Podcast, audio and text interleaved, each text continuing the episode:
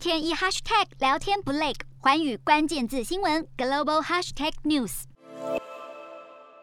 以色列近期不平静，巴勒斯坦人士连连的发动死亡攻击，导致以色列当前的情势紧绷。七号在特拉维夫市又惊传了枪击事件，医护人员就表示至少造成了两死八伤。以色列非营利紧急医疗救护组织就表示了，他们接获消息，在特拉维夫市区好几个地点都发生了枪击案，至少一起枪击案是发生在迪岑戈夫街，那个是周末游玩的热门地点。警方也呼吁民众避免。前往，目前还不清楚凶嫌作案的动机，但是总理办公室表示了，总理班奈特他正在以色列军事总部密切的关注情势发展。